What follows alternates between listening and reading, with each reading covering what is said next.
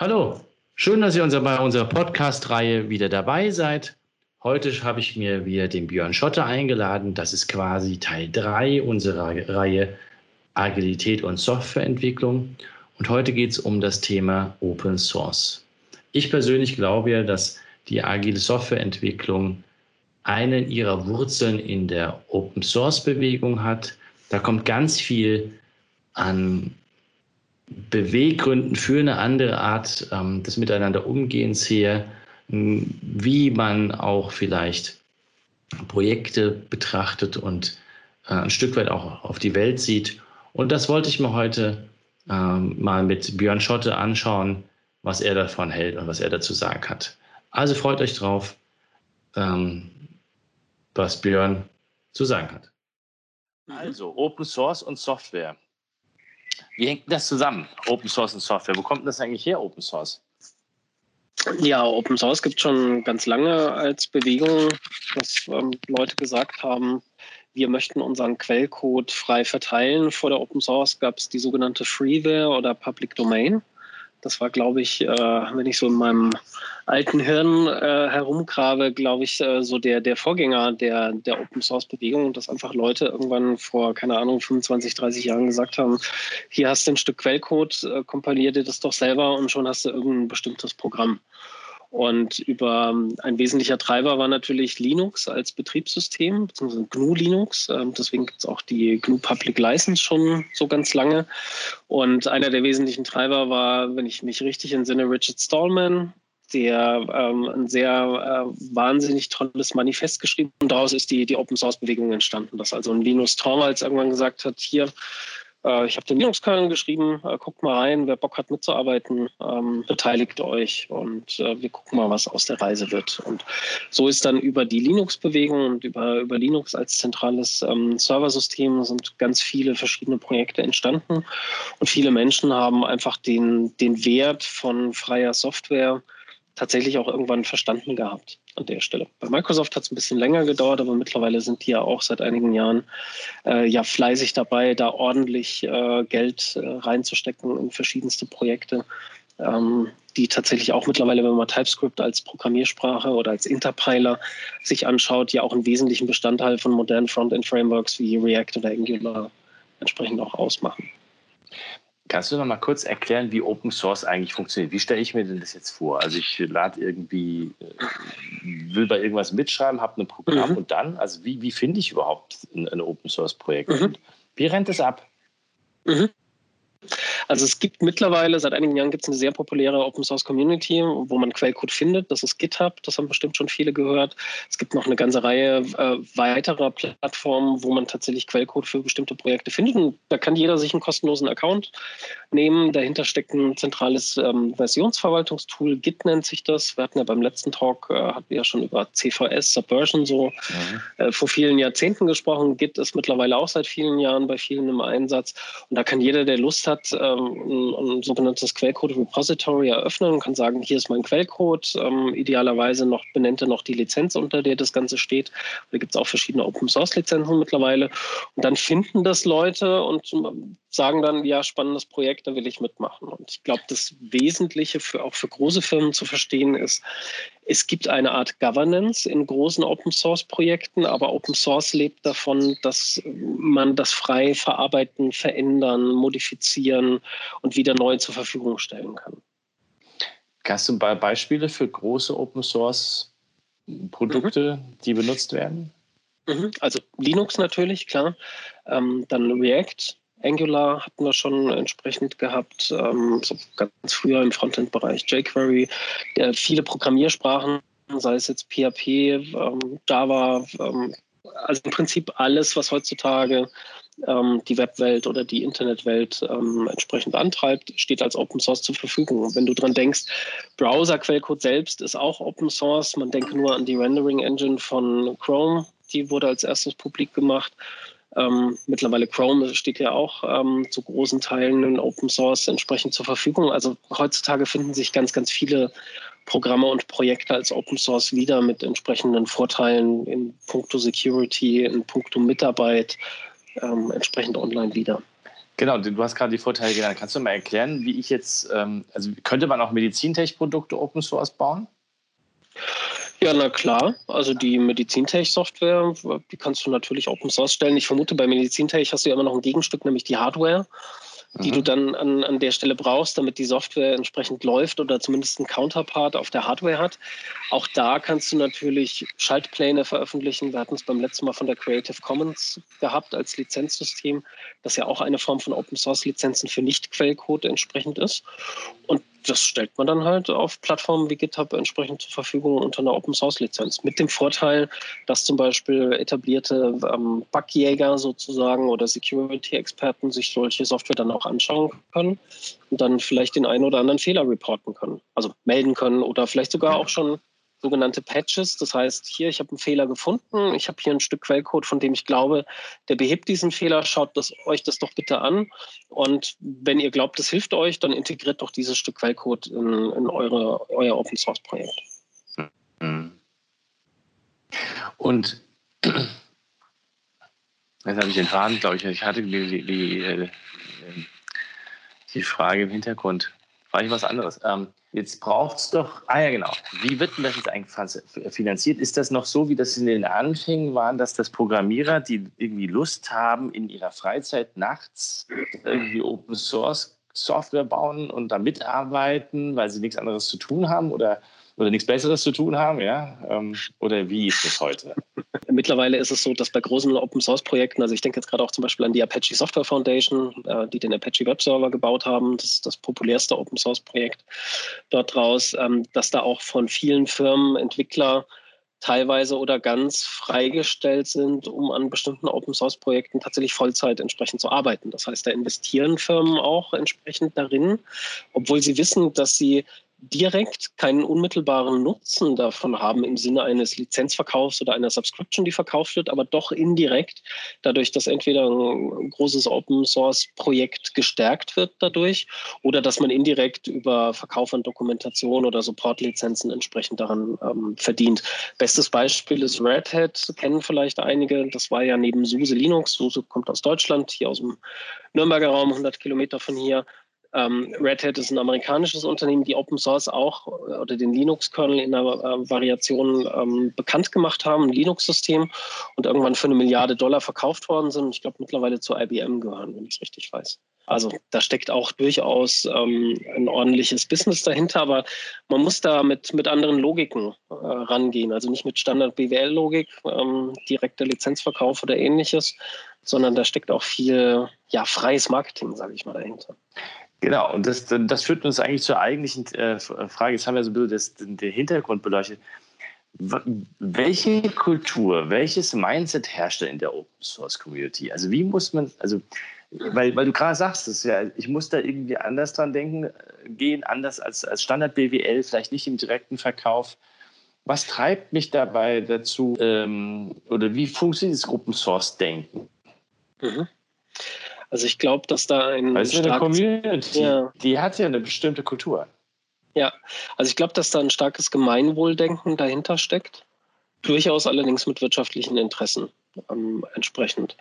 Ähm, ich glaube ferner, dass, ähm, sage ich mal, viele professionelle Softwareentwickler, die in den Projekten mit dabei sind, dass die natürlich einfach den, den Wert von Open Source an sich erkennen weil sie in diesem Handwerk sozusagen tätig sind. Also wenn ich weiß, ich äh, arbeite an einem Open Source Projekt mit oder meine Idee veröffentliche ich als Open Source, mache vielleicht ordentlich Werbung dafür und andere beteiligen sich daran. Ich meine, die Arbeit von zwei Leuten ist immer in Anführungszeichen mehr wert als die Arbeit von einer Person. Das ist, glaube ich, völlig logisch. Oder wenn ein zweiter plötzlich einen Fehler findet, an den ich gar nicht gedacht habe und mir dann einen sogenannten Pull-Request schickt und sagt, hier, äh, ich habe den Fehler entdeckt und äh, das ist ein Stück Codeknipsel, von dem ich glaube, dass das den Fehler behebt, dann bin ich ja total froh darüber und kann mein Produkt sozusagen stärken, also mein Softwareprojekt entsprechend dadurch stärken. Und ich glaube, dass diese diese starken kooperativen Ansätze, von denen wir es auch in der letzten Folge hatten, dass sich die auch ganz stark in Open Source ähm,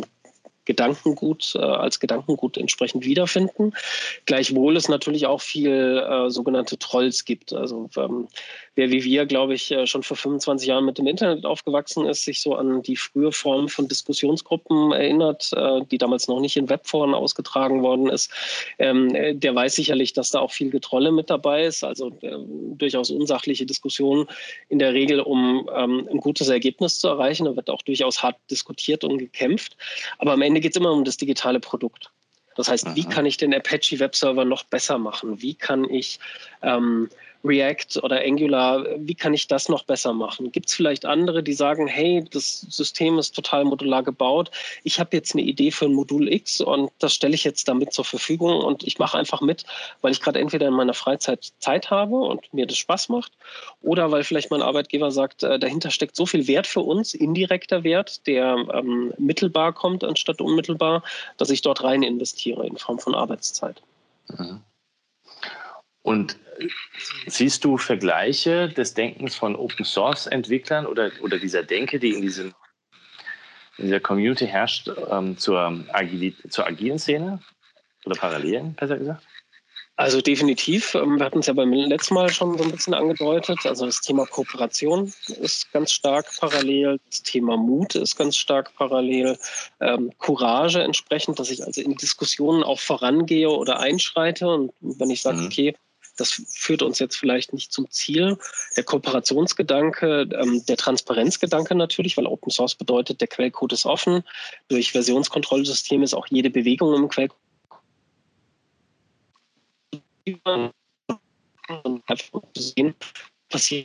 mit können Verbesserungen einfließen. Also da sehe ich schon ganz, ganz starke Parallelen. Und viele digitale Produkte, die heutzutage entwickelt werden, die enthalten natürlich ganz viel Open Source. Also man denke nur zum Beispiel an MP3, äh, ein Fallformat äh, für, für Audiodateien, was vielen ja bekannt ist. Ähm, da gibt es ganz viele Open Source Bibliotheken, um MP3-Dateien zu dekodieren. Und das findet sich natürlich mit hoher Wahrscheinlichkeit in allen Autos entsprechend wieder, die über ein Multimedia-System verfügen, mit dem ich MP3-Dateien abspielen kann. Das heißt, auch ein Autohersteller kann sein Produkt, das Auto, deutlich dadurch aufwerten, dass er schon auf in Anführungszeichen fertige Bibliotheken zurückgreift, die er entsprechend integriert. Wobei es da dann durchaus in der Vergangenheit immer wieder Schwierigkeiten gab. Ich hatte von den Open Source Lizenzen gesprochen. Mhm. Das ist ein eigenes Feld, ähm, wo ich jetzt auch nicht zu tief reingehen möchte, weil das auch viel mit Juristerei entsprechend auch zu tun hat. Es gibt verschiedene Lizenzsysteme im Open Source Bereich, ähm, wo es darum geht, wie frei kann ich die Software verändern, verwenden, muss ich analog wie bei der Creative Commons eine Attribution machen. Das heißt sagen, der Boris Gloger hat das geschrieben und ähm, ich setze es zwar ein, aber ich muss kenntlich machen, das stammt von Boris Gloger unter borisgloger.com zum Beispiel. Ähm, also da gibt es verschiedene, verschiedene Lizenzen, die einfach, sage ich mal, den Einsatz von Open Source etwas einschränken, aber vom Grundsatz her nicht komplett einschränken. Also man denke okay. nur GPL-Lizenzverstöße. GPL ist eine, eine schwierige Lizenz ähm, gewesen. Die hat den sogenannten Copyleft-Faktor drin. Das bedeutet, wenn ich eine Veränderung an der Open-Source-Software, die unter GPL steht, mache und dann das Gesamtprodukt mit meiner Veränderung verteile, dann muss ich den Quellcode dafür veröffentlichen. Und das haben in der Vergangenheit leider äh, einige Unternehmen nicht getan. Und da gab es auch äh, diverse Juristenkriege und, und Klagen entsprechend, die auch zum Positiven für den Kläger ähm, beschieden worden sind, weil das tatsächlich nicht vorgesehen ist. Sondern die Idee von GPL zum Beispiel war, dass du halt immer das, was du hinzufügst, im Gesamtprodukt mit ver veröffentlichen musst, wenn du dein Endprodukt sozusagen verteilst.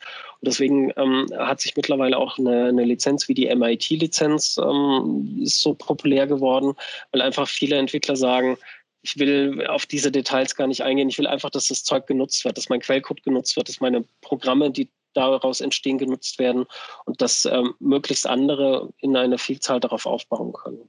Ja. Ja, es ist, ist ein weites Feld. Also ähm, ja. die GPL war, glaube ich, auch die erste oder richtig erinnere, war die erste. Ja. Und der hatte halt, glaube ich, wirklich diese die Vision, Software soll frei sein. Und jeder, der ein Stückchen GPL-Software nimmt, damit in der Sekunde auch wieder GPL-Software erzeugen. Aber das war der Geist des Internets am Anfang. Scheren und also miteinander teilen und miteinander arbeiten, kollaborativ zu agieren. Also es war genau. zumindest mein, mein Eindruck. Genau. Und du hast ja nach den Parallelen zur Agilität gefragt. Das sind für mich tatsächlich die stärksten Parallelen. Also das Thema Transparenz, das Thema Kooperation und natürlich auch das Thema Qualität. Also im Agilen haben wir ja Qualität quasi ist eingebaut, systemimmanent. Und das gleiche auch bei Open Source Software, weil ich bei Open Source Software durch diese Offenheit und Transparenz Wert darauf lege, dass meine Software auch an Qualität gewinnt, weil mhm. vielleicht andere sich beteiligen und sagen, den Teil könnte man vielleicht ein bisschen anders gestalten, ein bisschen besser machen, hier kann ich ein paar Fehler beheben. Dadurch gewinnt die Software an sich ja an Qualität. Und deswegen haben auch viele Firmen ähm, das seit vielen Jahren für sich entdeckt. Es gibt manche Firmen, die tasten sich da leider noch heran. Für andere Firmen ist das schon längst Realität, einerseits Open Source Software zu nutzen, nutzen, andererseits bei Open Source Software auch mitzumachen. Und ich glaube, ähm, das hat einfach wichtige Effekte und positive Effekte auf die Qualität von Software insgesamt. Aber gäbe es nicht einen Aspekt, ich denke gerade, ich wäre jetzt zum Beispiel, keine Ahnung, ich bin jetzt eine große Versicherung, eine große Bank und ich hätte meine mhm. Backend-Systeme in den 80er Jahren GPL-artig gebaut. Ja? Und als Open-Source-Produkt. Das wäre ja heute ein Vorteil, oder? Weil es, wär, es, es wäre mm. ständig weiterentwickelt worden, oder nicht?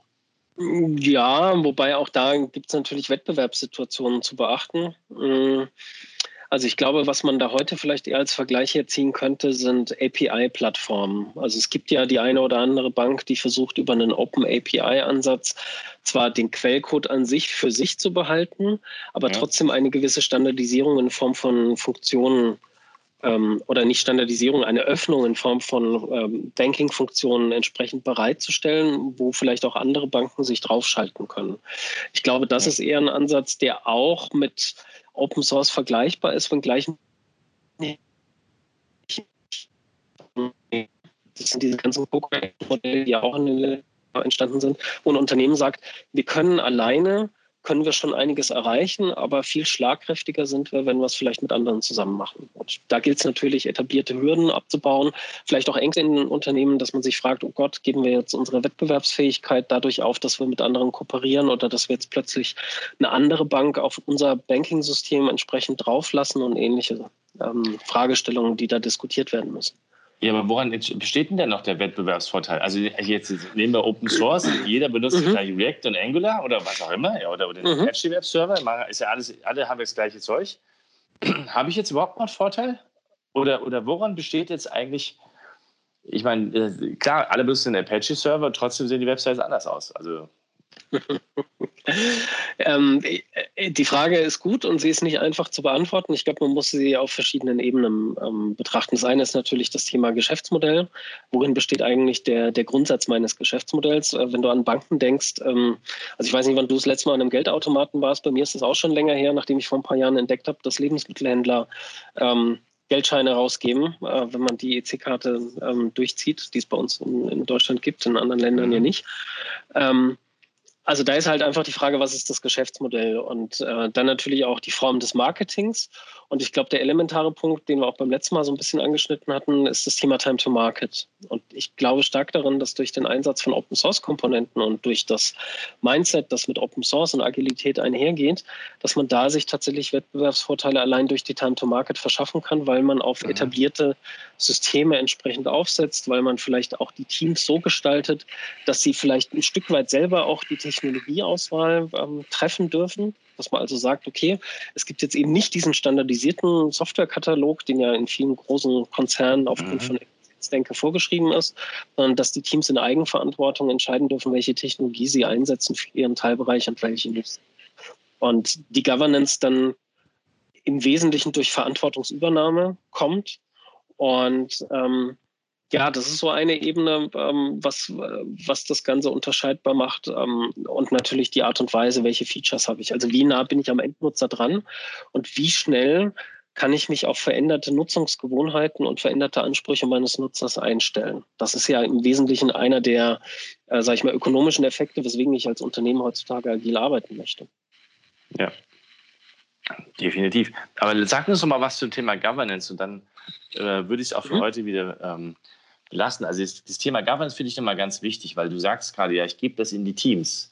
Aber wie bekomme ich denn dann doch als Unternehmen ein, äh, die Möglichkeit, selbst wenn ich allen Teams diese Möglichkeit gebe, zu arbeiten, wie sie arbeiten wollen und sie Open Source benutzen? Und wie schaffe ich das trotzdem? Oder wie schafft das eigentlich die Open Source Welt, dass dann trotzdem ähm, ein Produkt entsteht und nicht nur einer mhm. Flickenteppich? Mhm. Mhm ist eine spannende Frage, die auch wiederum nicht einfach zu beantworten ist. Äh, also Governance im Unternehmenskontext versucht ja durch bestimmte Regeln zu erreichen, ja. dass sich alle in eine Richtung bewegen. Und ich glaube, äh, das ist auch durchaus an manchen Stellen notwendig, so einen gewissen Rahmen auch vorzugeben.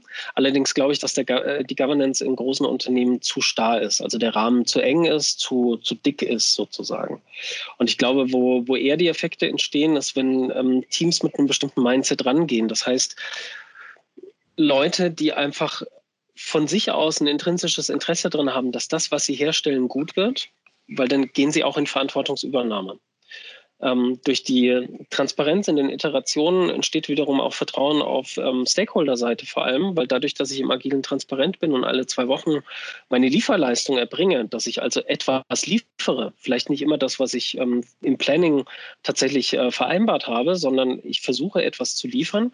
Dadurch entsteht inkrementell entsteht Vertrauen auf Stakeholder-Seite. Mhm. Und über die, über die Art und Weise, wie ich, sage ich mal, den Rahmen lockere und es den Leuten ermögliche, zum Beispiel Open Source einzusetzen, auch zu sagen, hey, wir entwickeln hier zwar ein kommerzielles Produkt, aber wenn ihr ein Open Source System einsetzt, jetzt zum Beispiel React oder Angular und dort Fehler fixt, dann äh, machen wir jetzt nicht riesig irgendwie das Ganze im Geheimen, sondern ihr patcht es einfach zurück in die Open Source Community. Und das erfordert halt insbesondere vom Management eine andere Form des, des Denkens. Und gleichzeitig, je nachdem, woher die Entwickler kommen, also wie lange sie zum Beispiel schon in dieser klassischen Organisationsstruktur bisher waren, braucht es da bei den Entwicklern, dass sie einfach auch lernen, was es heißt mit Open was es heißt, jetzt plötzlich als Unternehmen ein öffentliches Repository zu haben und so weiter und so fort. Und da tasten sich Unternehmen teilweise noch viel zu zaghaft heran, weil was kann denn schon groß passieren an der Stelle? Also, ja, okay, aber klar, dass man sich vielleicht dass man sich das vielleicht komisch irgendwie verhält, aber ja, Mai, das ist dann halt so. Aber das ist jetzt nochmal ein gut, guter Punkt. Das, das musst du nochmal, äh, darüber müssen wir nochmal kurz sprechen, bevor wir ähm, für heute Schluss machen. Also, wie fange ich als Unternehmen an? Oder, oder was? Also, ja, das hast du gesagt, das ist nicht so, mhm. verhalte ich mich halt irgendwie komisch, ja, aber wie fange ich an? Also, oder wie könnte, wie würde, wie sieht das so aus? Stelle ich jetzt Leute, ich meine, ich muss ja auch Leute haben, die sich in der Open Source Welt ein bisschen auskennen, nicht? Also, die müssen ja wissen, mhm. dass es das gibt. Und also, wie mhm. geht's los? Ja. wenn ich da noch gar nichts mit zu tun hatte. Also ich gehe auf GitHub als Organisation, das ist jetzt halt die populärste Plattform ähm, an der Stelle, deswegen erwähne ich sie hier. Ich gehe auf GitHub, erstelle dort eine Organisation, die nenne ich dann Acme Company, wie auch immer ich entsprechend heiße. Und ähm, dort dürfen dann meine Entwickler ein Projekt entsprechend veröffentlichen. Und äh, man muss dann halt gucken, als Unternehmen entscheiden, was kann ich denn als Projekt jetzt nehmen, um das Open Source zu stellen. Das ist, glaube ich, eine der wesentlichen Fragen, die geklärt werden müssen innerhalb des Unternehmens. Vielleicht fängt man da mit einem kleineren Projekt an oder mit kleineren Teilen eines Projekts. Man muss ja nicht unbedingt ein Gesamtprojekt ähm, auf, die, auf die Open-Source-Straße stellen, sondern vielleicht haben die Entwickler im Unternehmen ja für ein Frontend-System wie jetzt React oder Angular ein Modul entwickelt. Und dieses Modul könnten Sie veröffentlichen dann unter der eigenen Organisation. Und was man dann als Organisation nicht unterschätzen darf, ist, ähm, es reicht nicht aus, etwas online öffentlich zu stellen und dann zu hoffen, das geht jetzt durch die Decke bei ganz vielen Leuten und jetzt melden sich äh, 200 Leute und wollen da mitarbeiten, sondern man muss schon auch ein bisschen was dafür tun, ins Eigenmarketing investieren.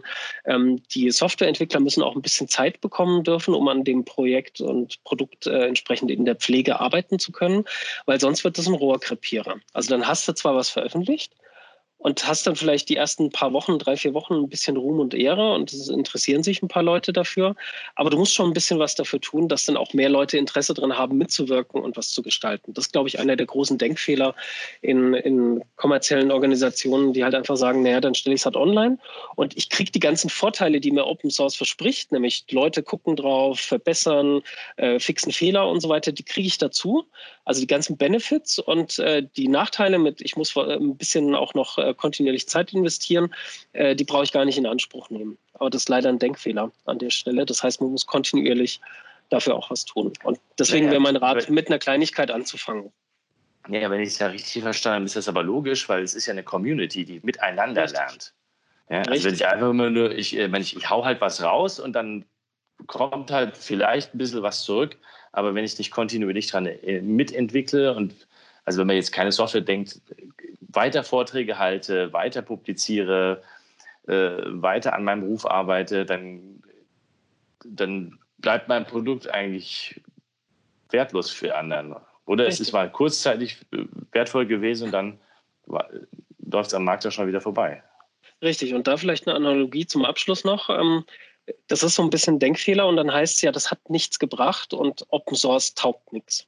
Das ist ja. ja. dann häufig so die Analogie. Und das kennen wir doch auch aus dem Agilen, wenn es dann häufig heißt, wir, wir nutzen jetzt Scrum oder andere Frameworks und Scrum ist ja auch ein Framework, das macht die Dinge ja transparent und die Impediments transparent. Man muss sich ja darum kümmern, dass die behoben werden. Und äh, das kennst du bestimmt auch, äh, dass viele Organisationen dann irgendwann sagen, ja, Scrum, das haben wir mal eine Weile lang versucht, aber das hat bei uns nicht funktioniert, das äh, hat nichts getaugt, das Scrum hat nichts getaugt. Dabei war das Problem, genau. die Organisation hat an der Stelle genau. nicht richtig getaugt. Ja, ja. Björn, ich bedanke mich ganz okay. herzlich, ich habe wieder Sehr viel gerne. gelernt. Und ich glaube, das war mal so eine, als Kurzeinführung in die Open Source Community und wie der gedacht wird, äh, sehr, sehr hilfreich und nützlich. Ähm, man kann sich bestimmt an dich wenden, wenn Leute noch Fragen dazu haben. Na klar. Ja, und äh, wir stellen es ja wieder auf unseren Podcast und auf, genau. auf euren und dann verlinken wir das wieder und hoffen auf viele Fragen dazu. Ja, ich freue mich auch. Also wenn Fragen sind, meldet euch, dann können wir das vielleicht nochmal hier besprechen. So machen wir das. Ich bedanke mich. Habt noch ein schönes Wochenende. Gleichfalls. Bis dann. Ciao, ciao. Ciao.